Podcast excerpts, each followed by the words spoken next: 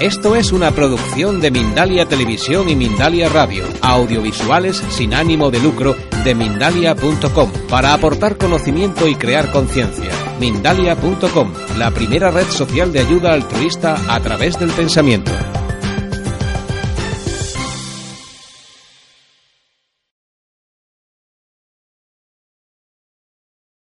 Bueno, pues gracias por, por estar aquí. Como muchos de vosotros lo acabáis de hacer, pues no os lo voy a pedir. La idea era que, que os cambiarais de sitio para que vieseis cómo las cosas que vemos, dependiendo del sitio desde el que las estemos observando, pueden cambiar. Y también otra invitación iba a ser que, que os salieseis fuera y que volvieseis a entrar, pero no lo vamos a hacer porque vamos un poco ya pegados de tiempo para que pudieseis comprobar cómo la mayoría de vosotros seguramente, si salís del sitio y volvéis a entrar, es más que probable que os volvéis a sentar en la misma silla. Decir, tomamos hasta posesión de una silla de un auditorio como este, ¿no? Esta es mi silla, e incluso si hay alguien sentado en mi silla, hasta le veo con mala cara, ¿no? Parece que me ha quitado el sitio. Pero bueno, eran ejercicios que tenía pensado hacer, pero no, casi mejor que no, porque andamos un poco mal de tiempo. Este sí que no lo vamos a saltar. Os pido que os levantéis, porque además eso no supone tampoco mucha pérdida de tiempo, y que os deis un abrazo de al menos seis segundos con la persona que tengáis cerca.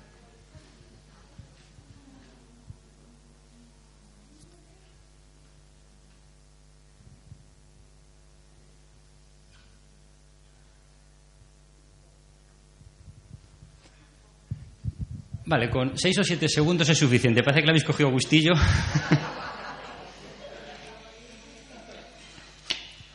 Luego vamos a ir viendo qué, beneficios obtenemos con esto que acabamos de hacer. Pero simplemente con el hecho de hacerlo ya es suficiente.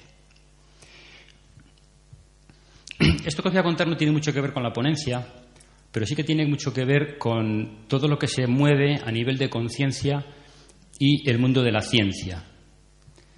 Muchas veces parece que se habla de cosas en el plano espiritual, en el plano esotérico, y realmente no es así. Es decir, estamos muy conectados con el plano científico. ¿Quieres que no me salga de plano? Ah, yo es que creí, creí que brillaba por mí mismo. Venga, vale, gracias. Hay cosas que todavía hay gente que se cuestiona, como por ejemplo la teletransportación. ¿Hay alguien aquí en la sala que se lo cuestione? O sea, que no sepa que científicamente se ha demostrado, se ha comprobado, se ha experimentado procesos de teletransportación. ¿No lo sabías? Pues sí, desde hace ya más de seis años. Y de hecho hay, un anuncio en televisión del SEAT y dicen desde, desde el 2006 que se produjeron los primeros experimentos de teletransportación, no perdamos la experiencia de viajar en un SEAT, ¿correcto?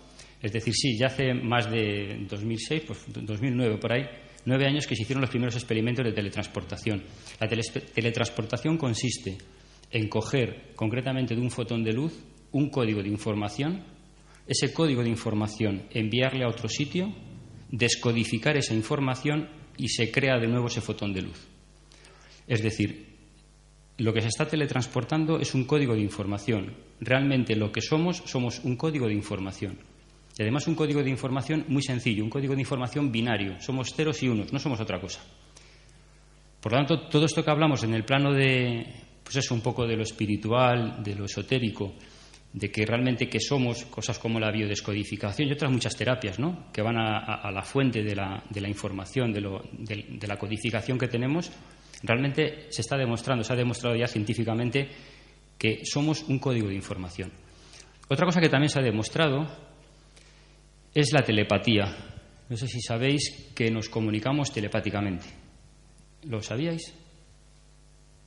¿O pensabais que eso era posible? ¿O simplemente creíais en ello?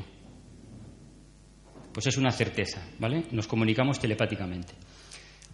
También se consiguió, ya pues mirar, esta, esto es una publicación del país del 26 de septiembre del 2014, se teletransportó, se, se produjo una comunicación telepática de 7.700 kilómetros diciendo un hola con códigos binarios a 7.700 kilómetros de distancia en el año 2014. Es decir, la telepatía es algo que es algo real, que es algo científico, que está demostrado científicamente. Pero hay más cosas que se han demostrado científicamente, como que se controlan genéticamente células a través del pensamiento. Y esto se ha demostrado en noviembre del año pasado. El doctor Martin Fessenegger, en Zurich, en la Escuela Politécnica, también de una forma un poco casual, pudo comprobar cómo a través de un pensamiento, ese pensamiento lo codificó, se envió la señal a un aparatito, el aparatito descodificó la señal que emitió el pensamiento y se modificó genéticamente una célula. Es decir, que con nuestro pensamiento podemos enviar información, está clarísimo. Que nuestro pensamiento es una fuente, es una corriente energética que lleva información, un campo de vibración, está clarísimo, está demostrado científicamente. Pero lo más alucinante que se ha demostrado científicamente, creo que ha sido la semana pasada o hace 15 días, ha sido que el sistema nervioso central está conectado con el sistema linfático. Es decir, que nuestro cerebro está conectado con nuestro sistema inmunológico. ¿Sabéis lo que quiere decir eso? Que a través de nuestro pensamiento podemos curarnos. Y eso no es algo esotérico, ni es nada discutible. Lo que ocurre es que todavía no aparece en los libros de texto y como no aparece en los libros de texto, no lo integramos como una creencia. Simplemente decimos, bueno, sí, pero antes nos, movíamos en el terreno de eso habrá que demostrarlo, habrá que comprobarlo. No, eso ya está demostrado y está comprobado. Lo del control de genes lo tenéis en, Mindalia.com. Lo del cerebro conectado salió publicado en el Confidencial el 8 de junio del 2015.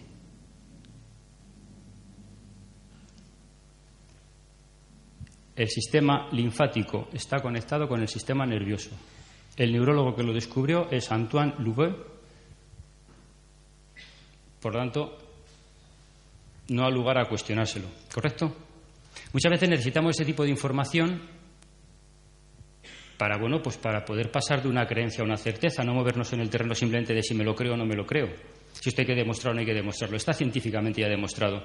Simplemente falta que nosotros lo pongamos en práctica, tan sencillo como eso. ¿Alguna duda sobre esto? ¿Os ha aportado algo de información y de luz? Espero que sí.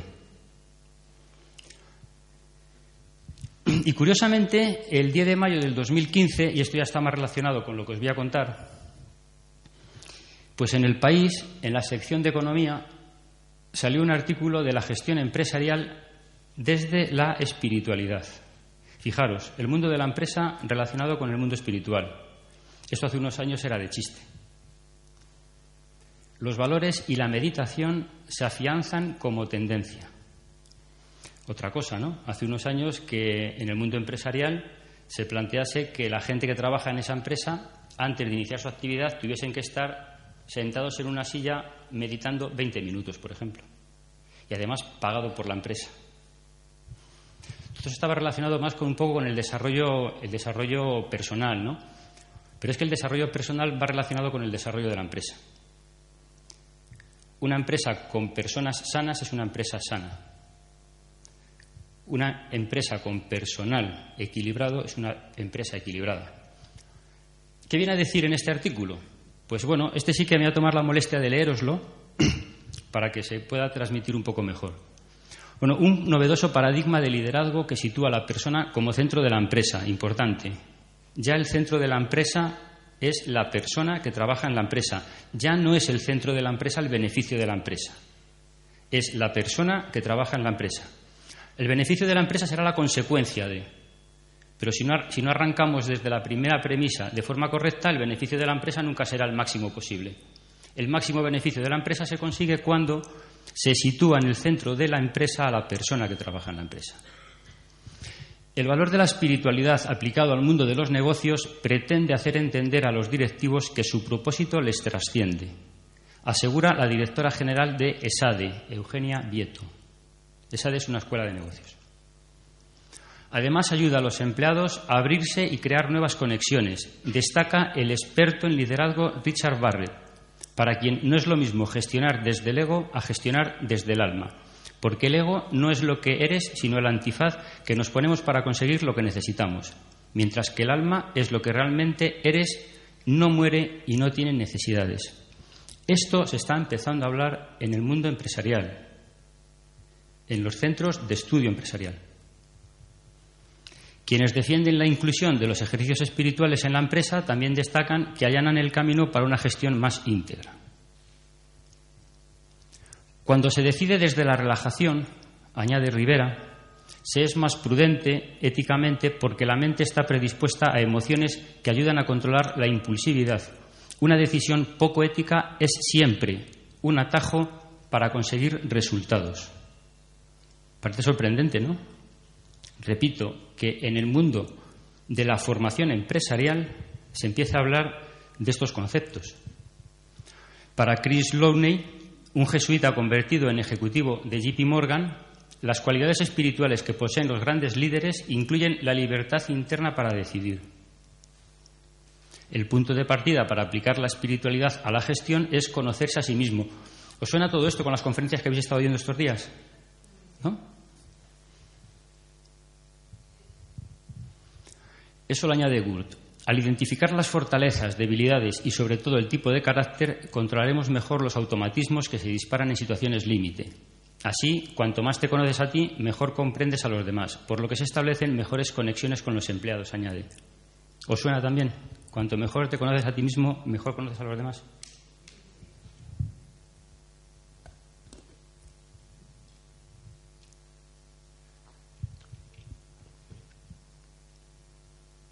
No son mundos tan separados, ¿no?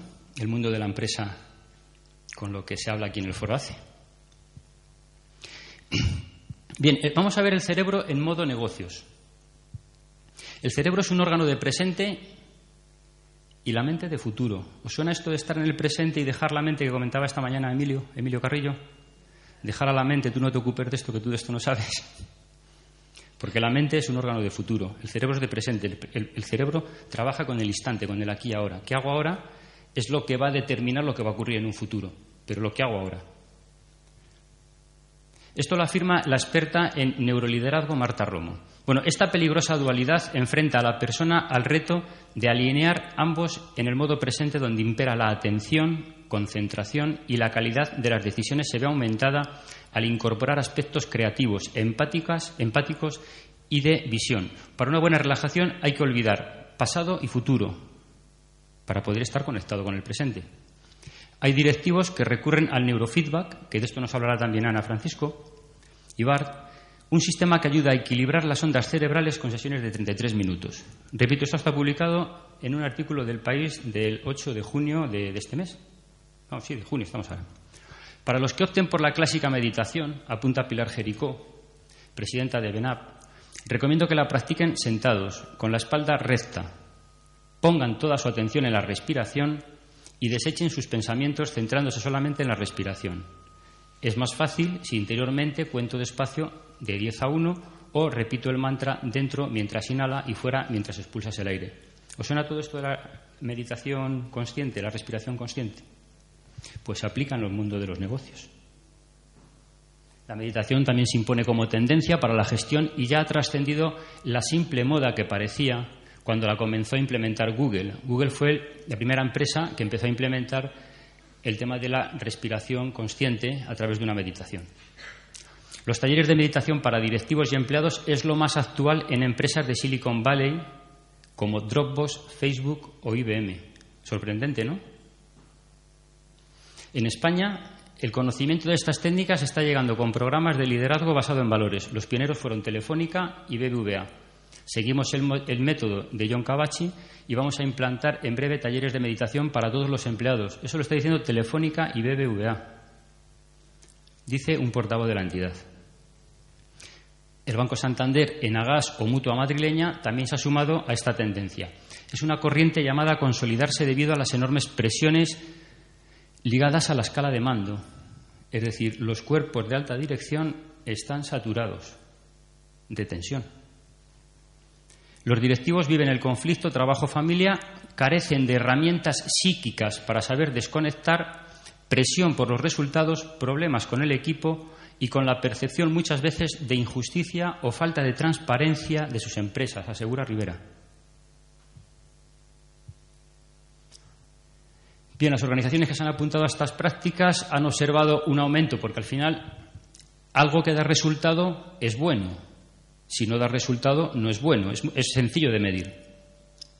Si aumenta mi productividad, es bueno. Si no, no es bueno. En base a resultados, las organizaciones que se han apuntado a estas prácticas han observado un aumento en su productividad, reducción del absentismo laboral y un ambiente interno más colaborativo y positivo. Empresas como Softonic, San Joan de Die, bueno, unas cuantas más, están inmersas en el proceso de hacer más humana la empresa a través de una gestión donde se mira a las personas y se crea el crecimiento humano y la felicidad como claves para un desarrollo sostenido. Es decir, todo lo que hemos llevado trabajando durante muchos años, repito, como desarrollo personal, como enriquecimiento personal, se lleva al plano productivo, al mundo de la empresa, al mundo de la economía, al sector que realmente nos hace movernos a todos y que el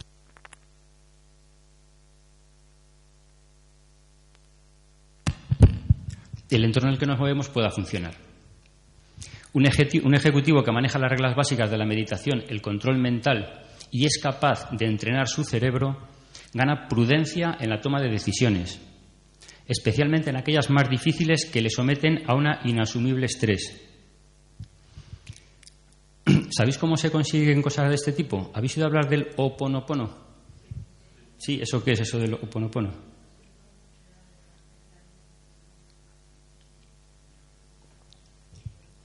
Eso de te pido perdón, ¿no? Lo siento, te amo y te doy las gracias. Mm, te amo. Te pido perdón, lo siento, te amo y te doy las gracias. Bien, si antes de entrar en un proceso de negociación hacéis ese mantra interiormente, la probabilidad de que el conflicto disminuya o incluso desaparezca en el proceso de negociación aumenta. Fijaros qué sencillo. Se basa en una reunión de trabajo, incluso a una entrevista personal, a una entrevista de trabajo, haces un oponopono interior, tú llegas allí con tu sonrisa porque estás bien y la probabilidad de conseguir éxito es muchísimo mayor. Eso se aplica en el mundo de las negociaciones de altas empresas, ¿vale? Bien, los, directivos agradecen esta tendencia siempre que se explique bien la base científica. Ojo, importante. Es decir, si, por ejemplo, con lo que os he contado antes, de la teletransportación, la telepatía, el poder del pensamiento, la conexión del cerebro con el sistema linfático, no lo contamos, es decir, no aportamos una base científica, todo lo demás queda en el ámbito de, bueno, puede ser que sí, puede ser que no, no me lo acabo de creer, no lo llevo a la práctica. Cuando, cuando, hay una base científica, algo que realmente soporte nuestra mente racional, es decir, que tengamos una base a la que agarrarnos para podernoslo creer, entonces a partir de ahí, vale, me abro y por lo menos pruebo. Eso es lo que está ocurriendo ya. Una vez que se explica bien la base científica y perciban sus beneficios, es decir, no solamente es que haya una base científica para ello, sino que luego vea resultados. Porque tanto en el plano personal como en el plano empresarial, si hay resultados, repito, es bueno. Si no hay resultados, sencillamente no es bueno. La meditación significa observar la mente y los pensamientos, un ejercicio difícil cuando hay mucho estrés. No se puede mantener una reunión de trabajo en una situación estresante, ¿a que no? No se debería. ¿Os imagináis una negociación que ya antes de entrar estás estresado? Pues es muchas veces lo habitual, ¿a que sí? Pues el resultado no puede ser bueno, seguro. Por lo tanto, bueno, se recomiendo comenzar con prácticas de cinco minutos a la semana, a la semana siguiente 10, a la semana siguiente 15 y por fin conseguir estar 20 minutos. Y no voy a hablar de meditación, voy a hablar de estarme quieto, sentado en una silla sin hacer nada, que parece una tontería, pero no es nada fácil. O sea, estarse 20 minutos quieto sin hacer nada de forma consciente, porque yo he decidido estarme quieto, no es nada sencillo. Entonces, para poderlo conseguir es más fácil si empezamos por 5 minutos una semana, que eso es fácil, ¿no? Incorporamos a la semana siguiente otros 5 minutos más, eso tampoco es muy difícil. A la semana siguiente 5 minutos más, ya estaremos por 15 minutos. Y a la semana siguiente 20 minutos. Es decir, en un plazo de un mes seremos capaces de poder conseguir estar 20 minutos todos los días quietos, sentados en una silla. Luego lo demás, lo que hagáis con la cabeza ya es cosa vuestra, ¿vale? Pero por lo menos con estarse quieto, sentado ya es suficiente.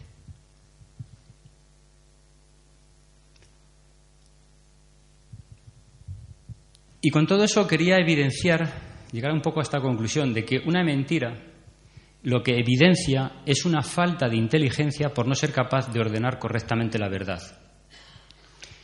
Si realmente lo que queremos transmitir es algo que es cierto porque estamos convencidos, jamás tenemos que recurrir a una mentira, ni tan siquiera a una mentira o una mentirijilla una mentira, mentira piadosa, ¿no? que muchas veces se dice, sino que hay que detenerse un poquito y desde la calma interior ser capaz de ordenar correctamente la verdad para saberla decir. ¿Correcto? El camino corto, el atajo es la mentira. Lo otro requiere un poquito más de meditación, pero bueno, es un proceso mucho más, más constructivo. La empresa trabaja como mente colectiva. Aquí se habla mucho de la mente colectiva, el subconsciente colectivo. Bueno, pues en la empresa ocurre lo mismo. La empresa en sí misma es una mente colectiva. ¿Qué ocurre con esta mente colectiva? Bueno, pues que la coherencia de sus integrantes es lo que provoca ese subconsciente colectivo y las decisiones empresariales. Es decir, las decisiones empresariales tienen que ver con el subconsciente empresarial de la empresa y eso tiene que ver con la coherencia de sus integrantes. Ahora vamos a hablar de la coherencia cardíaca, para que veamos la importancia que juega en el desarrollo de todo esto. Y al final esas decisiones empresariales son las que producen unos resultados.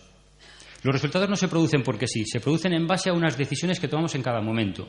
Y esas decisiones tienen que ver con el subconsciente, ¿a que sí? Porque nosotros no somos los que decidimos lo que hacemos, ¿o pensabais que sí?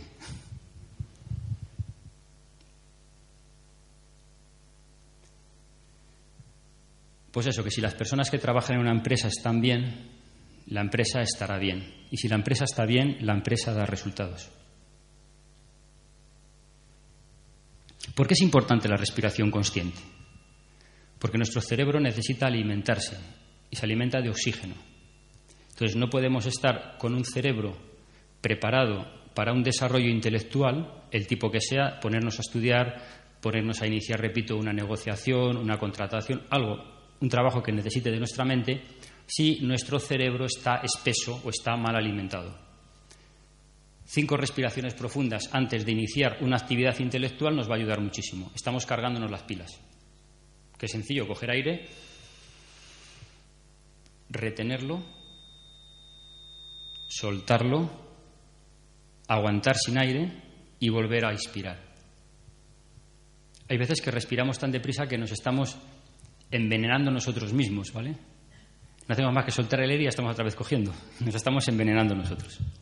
Cuanto importantísimo también, antes de cualquier eh, negociación o cualquier reunión, o incluso a la hora de estudiar, hacer respiraciones. ¿Realidad o percepciones? ¿Lo que vemos es una realidad o es una percepción? ¿Eh? Una percepción. Hay gente que dice que no, que dice que lo que es real es real y que lo que es es, y eso no es discutible. O es o no es, o es real o no es real. Yo estoy contigo, son percepciones. Vamos a hacer un pequeño juego con esta diapositiva. No sé si se ve bien en toda la sala. ¿Diríais que el cuadrado A es del mismo color que el cuadrado B? ¿No?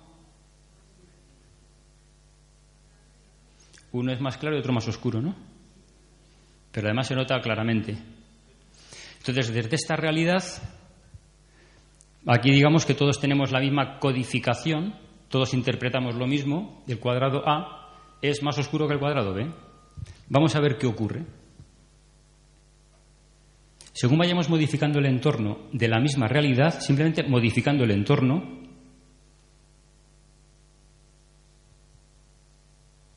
¿el A y el B siguen siendo distintos? Sí, bueno. ¿Y ahora? ¿Se parecen más?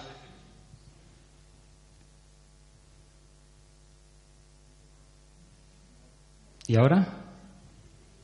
No es trampa, es la misma diapositiva. ¿eh? Lo que pasa es que no he tenido tiempo de imprimirla y recortarla para que lo comprobaseis vosotros. Entonces, ¿qué son? ¿Del mismo color o de distinto color? No, no son iguales, ¿no?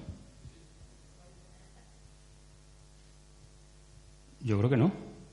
Yo creo que son de distinto color. ¿Son del mismo color o son de distinto color? Pues depende. Depende. Ahora mismo son de distinto color. Y ahora son del mismo color. Entonces, ¿cuándo estamos contestando la pregunta? ¿Ahora o antes? Ahora, del mismo color. Y ahora, de distinto color. Es decir, ¿se pueden dar las dos realidades de forma simultánea? No, de forma simultánea no. Una primero y luego la otra después sí, pero de forma simultánea no. ¿Eh? Sí, cuánticamente sí, pero como estamos en un tema más macro, pero cuánticamente sí. Claro, ya está. Y entonces, si, si, pusiésemos esta proyección allí y la otra proyección aquí, diríamos, en aquel de allí son de distinto color y en este de aquí son del mismo color. También tiene que ver con lo que, con lo que comentaba Emilio esta mañana, ¿no? Cuando le preguntaron al lama y dijo, y no le contestaba y no contestaba y no contestaba, decía, bueno, es que cuando me encuentre en esa situación te podré contestar. Entonces, ¿en qué entorno me estás hablando? ¿En este o en el otro? ¿Correcto? Esto es importante porque a la hora de discutir muchas veces lo que nos separa simplemente es la percepción de una misma realidad que tenemos cada uno de nosotros. Entonces, imaginaros todo esto, explicarlo en un proceso de negociación, ¿no? Antes de empezar a hablar. Si tenemos el mismo objetivo, tú y yo, es alcanzar un acuerdo. ¿qué es lo que nos separa? La visión, la perspectiva de esto. Bueno, vamos a ver dónde encontramos puntos de encuentro para saber si estamos hablando de este plano o saber si estamos hablando de este. Pero nos tenemos que poner de acuerdo primero sobre qué estamos hablando. Y si nos ponemos de acuerdo sobre qué estamos hablando, seguro que nos ponemos de acuerdo porque tenemos que ser lo suficientemente inteligentes como para ordenar correctamente la verdad. Es sencillo. ¿Por dónde empiezan todos estos procesos? Primero empiezan por la negación. La negación a qué es debido? A una falta de información. Como me falta información, la postura cómoda es negarlo. No, esto no puede ser, esto no es verdad, esto no está demostrado. Es la postura más fácil. Pero no es ni más ni menos que por falta de información, no es otra cosa. ¿eh? ¿Cuándo empieza la duda? Cuando empiezo a tener información. Ahí han fastidiado. Porque la duda es una situación incómoda. Porque implica tomar decisiones. Y eso no mola. Ahí hay que mojarse. Entonces, claro, cuando empezamos a recoger información, nos removemos un poquito por dentro. Igual damos un pasito para atrás y digo, no, prefiero quedarme donde estaba. Prefiero seguir siendo ingenuo, sin tener información. Y entonces sigo en la dinámica de negar, negar, negar y negar. Pero bueno, si estamos aquí es porque por lo menos ya algo de información tenemos y nos movemos ya en el plano de la duda. ¿Qué ocurre después? ¿Cuándo pasamos de la duda a la creencia? de, lo dudo a me lo creo. Cuando transformamos esa información en conocimiento. Lo entiendo. Sé cómo explicarlo. Eso es conocimiento. Pero claro, en el terreno del conocimiento no es suficiente. Porque un conocimiento, una creencia, sigue implicando una duda no está del todo claro. Sí, eh, lo, puedo explicar, lo puedo entender, pero no está del todo claro. ¿Cómo transformo una creencia en una certeza? Pues no queda más remedio que a través de la experiencia. Es decir, la ciencia no es ni más ni menos cuando se, se experimenta. Y además, pasamos de la creencia a la certeza en un plano personal cuando nosotros mismos pasamos del conocimiento a una experiencia personal. Es decir, la certeza es cuando nosotros hemos pasado por ese camino. Si no, nos lo están contando, nos lo estamos creyendo, nos lo están explicando, pero seguimos moviéndonos en el plano de la creencia. Sí que es cierto que las creencias también modifican nuestro comportamiento, pero nada que ver con el campo de la certeza, que no. ¿Vemos la diferencia entre una creencia y una certeza? La certeza es una cosa que es absoluta. ¿Cómo funciona nuestro cuerpo? Bueno, pues como un ordenador biológico. Tenemos un disco duro, un software y una base de datos. ¿Qué podemos hacer nosotros? Darle a la tecla intro o a la tecla cancelar. ¿Que nos viene un pensamiento de algo que no queremos que ocurra? Leche, pues si no quieres que ocurra y eres consciente de lo que estás pensando, ¿a qué tecla quieres dar? ¿A la tecla intro o a la de cancelar? A la de cancelar, pues eso, da cancelar. Y construye tu pensamiento de la forma en la que quieres que ocurra. Y le das a intro. ¿Eso a qué nos obliga? Leche, a estar pendiente de lo que pensamos. Pero ¿tiene importancia lo que pensamos? Leche, parece que la ciencia nos ha dicho que sí. Porque nuestro cerebro está conectado con nuestro sistema inmunológico. Entonces, vamos a tomárnoslo en serio. Imaginaros que vuestro médico de cabecera, en lugar de recetaros una pastilla, os recetase que tenéis que hacer esto. ¿Lo haríais? Si os lo receta el médico de cabecera, me parece que sí. Si el médico de cabecera os manda al especialista y el especialista os dice que os tienen que tener ingresados en un hospital 15 días, ¿estaríais ingresados 15 días en un hospital? Ya os digo yo que sí. Ahora, si el especialista os dice que leche, cuando estés pensando en algo, pon conciencia en lo que estás pensando. Porque está conectado tu sistema inmunológico con tu cerebro. No te hagas daño tú a ti mismo. Y te receta que seas consciente de ello, a lo mejor sí que le hacemos caso. Bueno, pues cada vez estamos más cerca de que nuestro médico de cabecera nos acabe recetando, pon conciencia en lo que piensas. Siendo consciente, siendo consciente, empiezas a crear tu realidad. ¿Os suena todo este discurso a que sí? Que se ha estado hablando estos días. Pues todos decimos lo mismo. Esto es la primera vez que lo oí, se lo oí a Susan Powell. Y me quedé con la copla. Dije, esto tiene que ser verdad.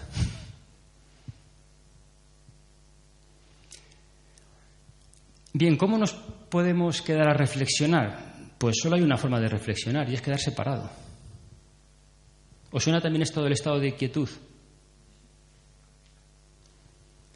Es interesante reflexionar antes de hacer algo. ¿Y cómo hay que reflexionar? Estándose quieto. Pero ¿cómo me voy a estar quieto si no sé porque no me he entrenado? Pues claro, cuando te toque, como no sabes porque no estás entrenado, no lo vas a hacer, no vas a reflexionar bien. ¿Qué tengo que hacer para cuando llegue el momento de tomar decisiones de forma reflexionadas, saber hacerlo? Leche, pues estar todos los días practicando 20 minutos, ¿no? Si yo todos los días entreno a estarme quieto 20 minutos, pues ya tengo el hábito de que cuando quiera reflexionar, ¿qué tengo que hacer? Estarme quieto y mi cuerpo va a responder a esa orden, se va a estar quieto. Pues eso, que más reflexión y menos información. Sincronismos. Esta mañana también hablaba Emilio Carrillo de el despertador que cuando suena es que tiene narices, ¿no? Qué forma de despertar. Es que nos enciende, ¿no? Nos da un susto el despertador. Bueno, pues aprovechando que de momento nos tenemos que despertar, hay otros despertadores que te despiertan con luz, son más saludables. Pero los que todavía no seguimos despertando con un despertador digital, por ejemplo,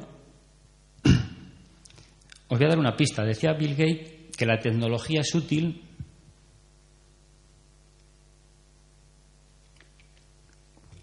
si se utiliza. Si no, no es útil. Se queda en mera tecnología.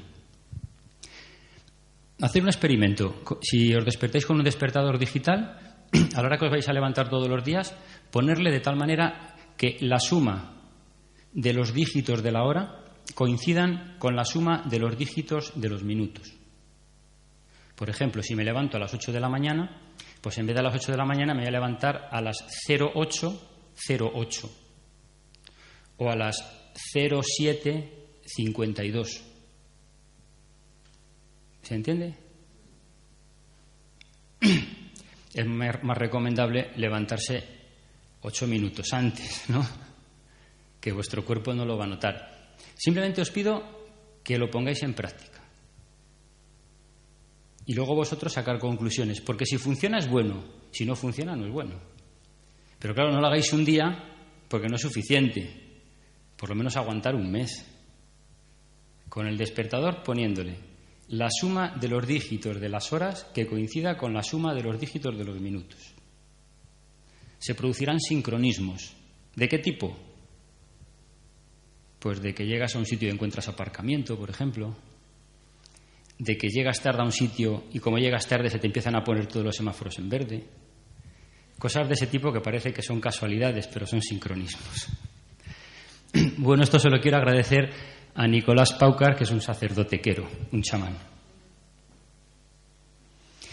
Bueno, esto es otro tema que también tiene que ver con el mundo de la empresa, que es eh, nuestro, nuestro equilibrio personal. Y nuestro equilibrio personal básicamente se, se basa en cuatro patas. Una pata sería el yo, otra pata la familia, otra pata la profesión y otra pata los amigos. Podríamos meter más patas en la mesa, pero es que una, mesa con cuatro patas ya es, ya es equilibrada. Con tres también, pero con cuatro patas es un poquito más equilibrada. ¿Qué ocurre aquí? Bueno, pues que lo que tenemos que hacer al final también es repartir ese tiempo. Es decir, tengo que tener tiempo para mí, pero cuando digo para mí digo para mí solo, no tiempo compartido, sino para mí. Tengo que tener tiempo para mi familia, tengo que tener tiempo para mi profesión y tengo que tener tiempo para mis amigos. ¿Qué ocurre? Que muchas veces en la sociedad en la que vivimos le damos prioridad al concepto de la profesión, porque a través de la profesión, a través de la actividad económica, generamos suficientes recursos como para que el resto pueda vivir. Por lo tanto, todo lo demás es que depende de eso. Y como depende de eso, resulta que la mayor parte de mi tiempo se justifica si la dedico al trabajo. Y cuando se dedica la mayor parte del tiempo al trabajo, ¿qué ocurre? Pues que se descompensa la pata. Si a esta mesa le empezamos a cortar trozos y las cuatro patas no están a la misma altura, la mesa no se sostiene se desequilibra, está desmoronándose. En cualquier momento puede ocurrir, pues eso, un infarto, puede ocurrir un desequilibrio tipo estrés, una depresión, o sea, un montón de enfermedades, ¿no? No solamente psicológicas, sino también físicas. Por lo tanto, es importante mantener este trozo de tarta lo más equilibrada posible. Y a lo mejor tenemos que plantearlo de esta manera, que a la que menos tiempo tengamos que dedicar, pues sea la profesión. Vamos a ver si somos luego capaces. Uy, me estoy enrollando mucho, debería acelerar un poco. Porque el objetivo de todo esto era ver cómo trabajábamos la mitad y ganábamos lo mismo. Porque si no se consigue eso y no hay resultados, esto no vale para nada.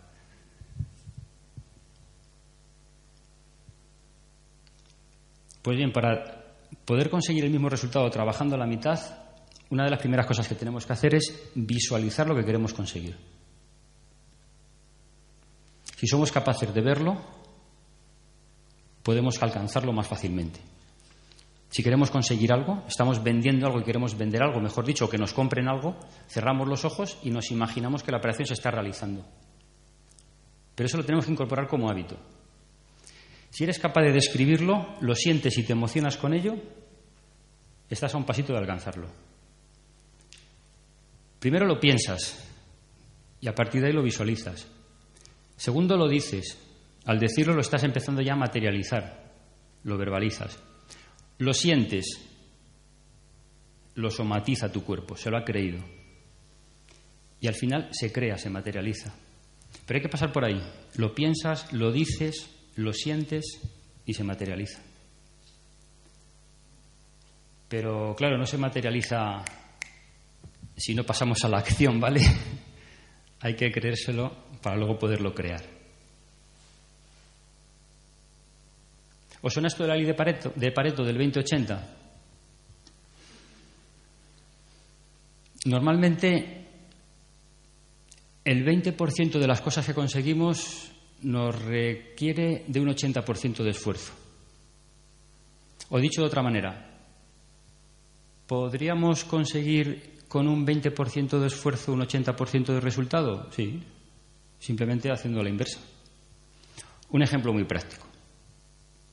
Tenemos que limpiar la casa. Yo comprobé que si lo quería hacer bien, bien, bien, bien, bien, me llevaba toda la mañana del sábado. Y luego me di cuenta que echándole una horita solamente era suficiente. No se notaba, nadie me decía nada pues opté por la segunda opción. A partir de ahí, los fines de semana dedicaba una horita a la limpieza de la casa porque me di cuenta que era suficiente, nadie me decía nada. Si no, podría haber estado toda la vida dedicándole toda la mañana a limpiar la casa. Eso es eficiencia. Y además, lo natural es ser eficiente. Lo natural no es trabajar. Eso es antinatural. Lo natural es ser eficiente la competencia, que es el código que nos han estado metiendo en el mundo de la empresa, es contraria a la eficiencia. La naturaleza nos está diciendo que la eficiencia se consigue con la colaboración. John Nash descubrió matemáticamente hace ya mucho tiempo que el mejor resultado posible en un proceso de negociación era cuando las dos partes ganaban. No cuando conseguía el mejor resultado una de ellas fruto de la competencia. No, no, es cuando ganaban las dos partes. Ese era el mejor resultado posible para ambos, además, no solo para uno. Por lo tanto, importantísimo, la colaboración es la que nos va a llegar a la eficiencia.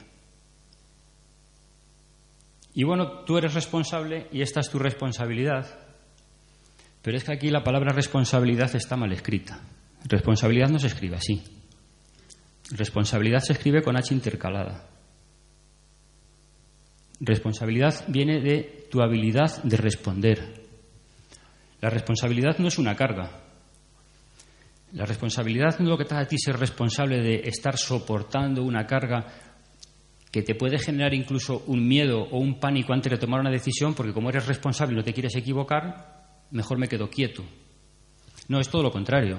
Tu responsabilidad es de tomar una acción, ejecutar una acción y después, en función del resultado que se obtenga, tu habilidad de dar respuesta a esa situación.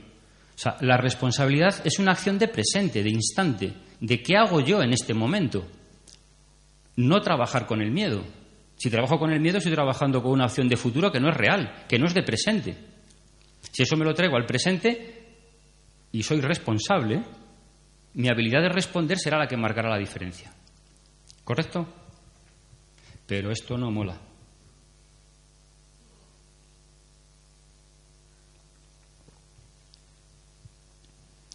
Pues esta es nuestra responsabilidad.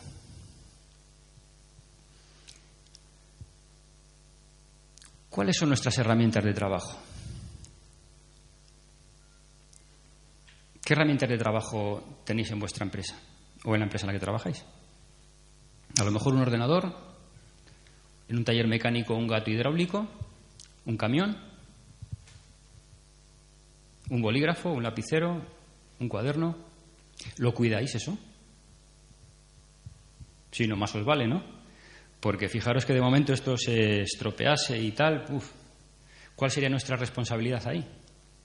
Pues la habilidad de responder podría ser pues seguir hablando aunque el micro no funcione, ¿no? ¿Y nuestro estado emocional es una herramienta de nuestro trabajo? ¿Sí? ¿Seguro? ¿Creéis que tiene importancia en el desarrollo de nuestro trabajo cómo nos encontremos emocionalmente? ¿Y esa herramienta la cuidamos? ¿Le damos importancia? ¿Tenemos una empresa que le, damos la contratación del mantenimiento de nuestra red informática en la empresa? ¿Y nos cuidamos nosotros emocionalmente? ¿Y qué es más importante? Esa es nuestra responsabilidad, la habilidad de responder, la habilidad de dar respuesta a que un ordenador no funcione, por ejemplo. Y eso va a depender, la respuesta que demos va a depender de nuestra este nuestro estado emocional, de los infartos de los que hablaba esta mañana Emilio, infartos de enfado. Bueno, pues la eficacia la podríamos relacionar con el conocimiento más la experiencia. Con eso se pueden conseguir resultados.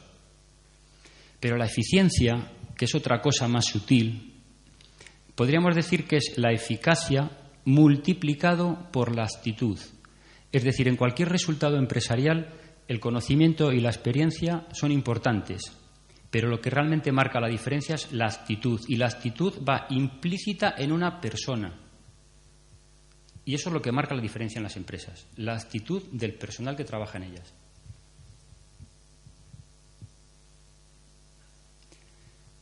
Fijaros cómo podemos pasar a través de la formación habéis asistido seguramente en, las empresas en las que trabajéis o si tenéis empresa vosotros o sois autónomos a cursos de formación que al final a lo que conducen es a establecer un método de trabajo. En ese proceso de pasar la formación a un método, ¿tiene algo que ver la actitud con la que nos formamos? Muchísimo. A partir de la experiencia, con un método se obtienen unos resultados. Pero claro, si no hemos puesto en su sitio la actitud para conseguir el método, Resulta que estamos partiendo a través de una experiencia que la experiencia no queda más remedio que. O sea, es inevitable, porque la experiencia va a venir dada por el paso del tiempo y el paso del tiempo es inevitable. Pero si el método que tenemos no es el correcto porque nuestra actitud no ha sido la correcta, estamos arrancando con una premisa errónea, que es un método erróneo. Por lo tanto, el resultado que obtendremos nunca será el mejor posible. Ahora, si le ponemos la actitud en el proceso de formación al proceso de método y le ponemos actitud al proceso de método con respecto al resultado, el resultado que obtendremos sí será eficiente, ¿correcto? A partir de que tenemos que hacer siempre prueba, error, prueba, error, prueba, error, medir resultados y quedarnos con el mejor de ellos. Tenemos el método 1, tenemos el resultado 1, lo medimos. Tenemos el método 2, medimos el resultado 2. Método 3, resultado 3. Análisis, conclusión de resultados y al final opto por quedarme, por ejemplo, con el resultado 2 y aplicar el método 2. Pero ¿cómo voy a saber cuál es el mejor método si no he comparado, si no he contrastado distintos métodos? A partir de ahí estamos evolucionando. Tenemos una empresa en constante evolución, ¿correcto? ¿Cómo? Asumiendo el riesgo de equivocarnos, pero sabiendo que no pasa nada porque nuestra responsabilidad es la habilidad de responder ante cualquier situación.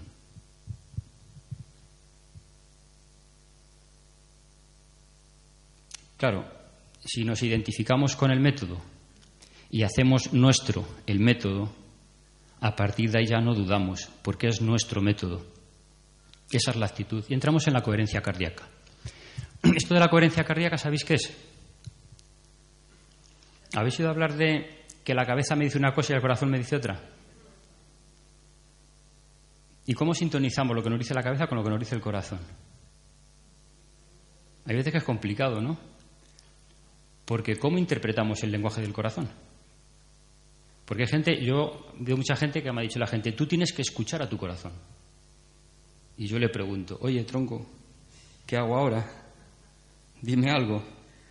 Y claro, cuando me responde el corazón, digo, ¿pero eres tú o es el otro? Porque no acabo de discernir muy bien cuando me responde la mente o cuando me responde el corazón. Y entonces enganchamos con el sentir correcto.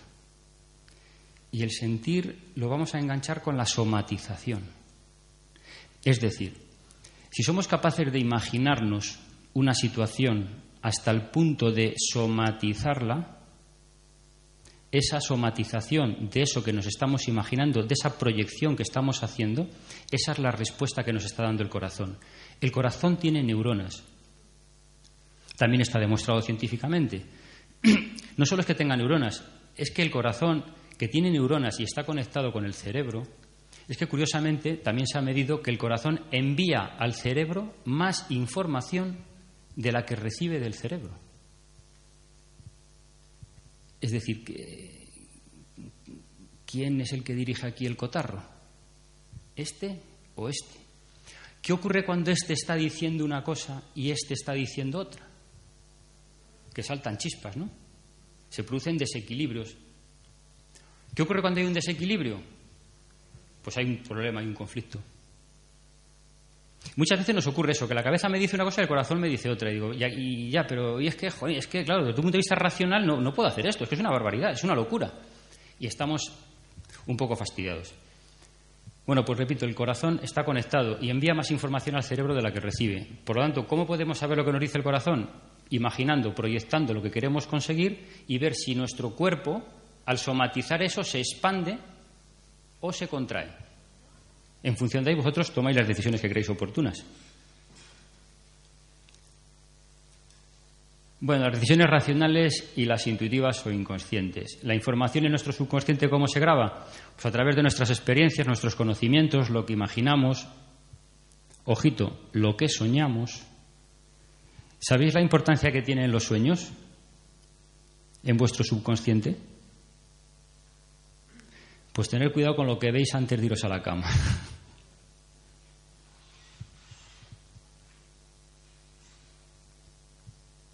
Las señales eran de que se está tiquití.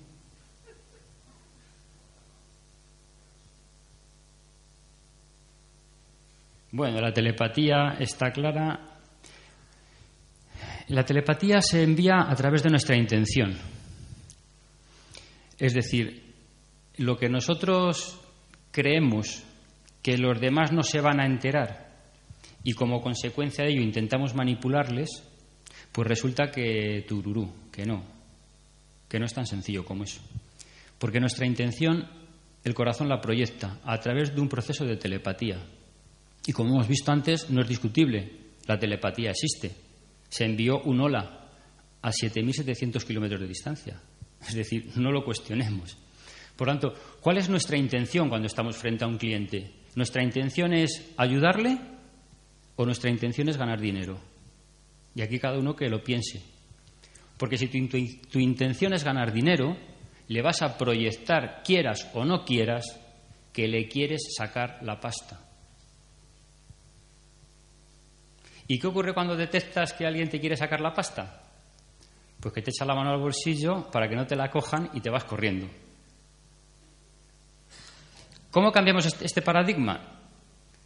Pues teniendo la intención clara de que nuestra finalidad es ayudar al cliente y el ganar dinero será la consecuencia de. Si ayudamos al cliente, el cliente nos pagará ese valor que le aportamos con una contraprestación económica. Pero si nuestro objetivo es el resultado final, el beneficio, resulta que las empresas están dando cuenta de que su cuenta de resultados cada vez va disminuyendo más. Por eso, el nuevo planteamiento en el mundo empresarial es el tema de persona. Nuestro enfoque tiene que ser ayudar al cliente. Si lo hacemos bien, la consecuencia final será que nuestra cuenta de explotación dará mejores resultados. Bueno, como está diciendo que se acabe el tema, pues se acaba, pero podemos abrir un turno de preguntas si queréis. Dime.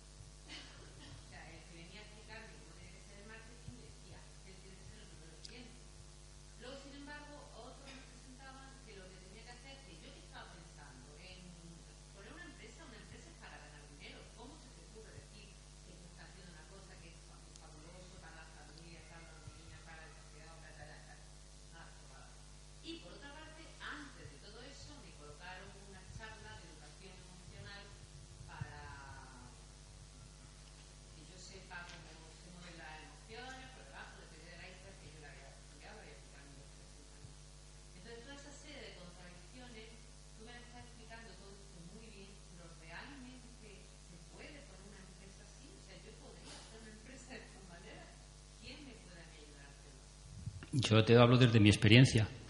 Yo monté una empresa con esto cogido con pinzas, simplemente porque a mí me lo parecía, y en la actualidad somos la red inmobiliaria más numerosa en España, red inmobiliaria, alfa inmobiliaria. Tenemos unas 120 oficinas en España en régimen de franquicia, cerca de 70 en México, en Perú, en Uruguay, en Costa Rica.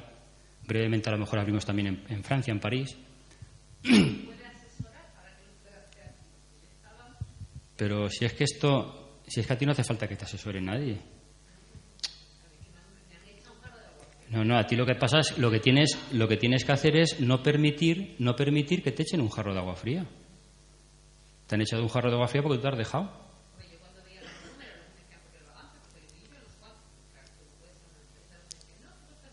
Tú ponte manos a la obra.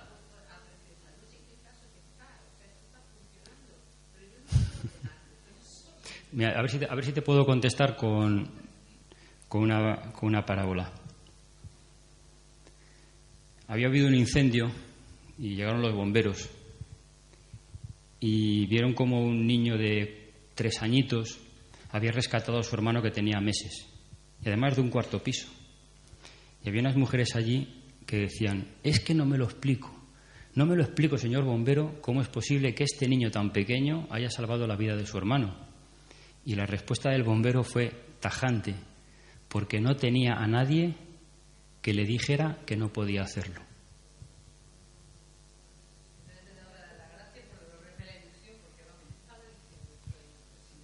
Pues haz caso a los bomberos. a ti. Gracias.